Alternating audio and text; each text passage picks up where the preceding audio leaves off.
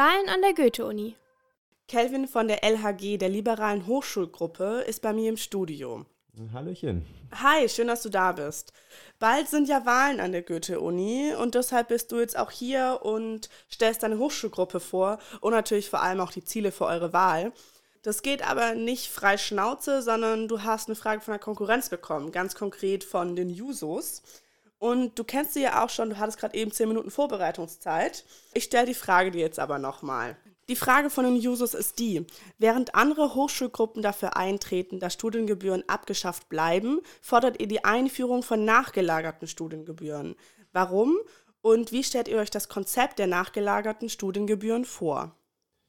Also, ähm, das ist eigentlich eine ganz gute Frage.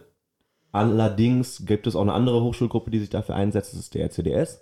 Ähm, wie wir uns das konkret vorstellen als Konzept, ist, dass wir einen Wettkampf zwischen Universitäten haben und eine Verbesserung der Studienbedingungen.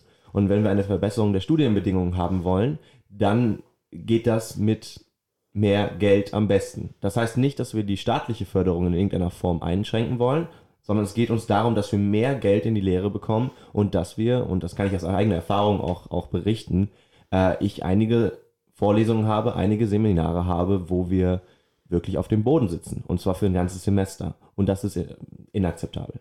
Und dieses Problem wollen wir dadurch bekämpfen, dass man mit mehr Geld kann man mehr, mehr Lehr Lehrkräfte einstellen, man kann äh, naja, mehr Materialien, mehr äh, bessere Bedingungen für die, für die Studenten und Studentinnen schaffen. Und wenn man diese nachgelagerten Studienbedingungen, äh, Gebühren ein, einführen würde, dann würden die nachgelagert erst dann kommen, wenn man ein bestimmtes Einkommen erreicht hat.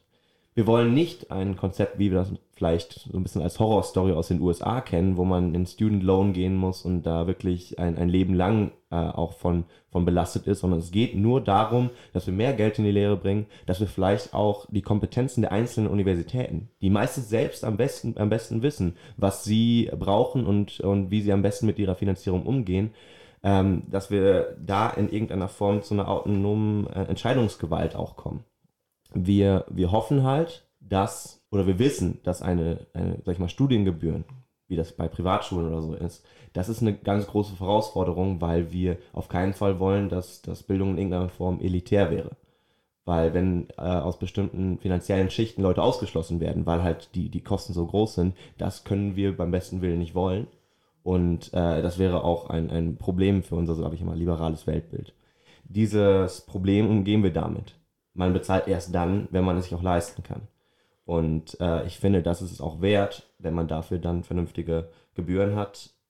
Ähm, und äh, wenn man dafür dann ver verbesserte Bedingungen hat und wirklich ein, ein, eine gute Studienerlebnis hat, weil obwohl die Universitäten und die, die äh, Lehrbedingungen in Deutschland nicht schlecht sind, wenn man sich die besten Universitäten äh, der Welt anguckt, wenn man sich die besten Studienbedingungen anguckt, die besten deutschen Schüler haben immer noch das Bedürfnis, nach Amerika zu gehen, nach England zu gehen. Und das könnte man dadurch ähm, ortsabhängig und vor allen Dingen auch abhängig davon, wie die Universitäten sich selbst sehen, könnte man das verbessern. Danke dir für die Antwort. Kelvin von der LHG hat gerade die Frage der Jusos beantwortet zu nachgelagerten Studiengebühren und wie das denn aussehen sollte, das Konzept. Wer wem Fragen stellen darf, wurde ausgelost. Und auf radiodauerwelle.de findet ihr noch weitere Fragen und Antworten der Hochschulgruppen untereinander und auch einige Interviews, bei denen wir als Redaktion der Gruppe Fragen gestellt haben. Danke fürs Zuhören.